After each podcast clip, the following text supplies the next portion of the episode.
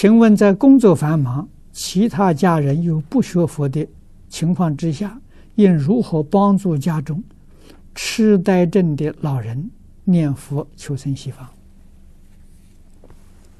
这个要靠你自己一个真诚的孝心啊！你把功德回向给他，求佛菩萨加持，让他呢慢慢恢复正常。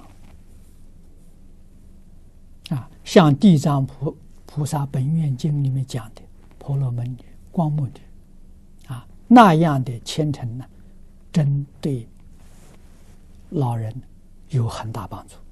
没有那样的虔诚心，不能感动。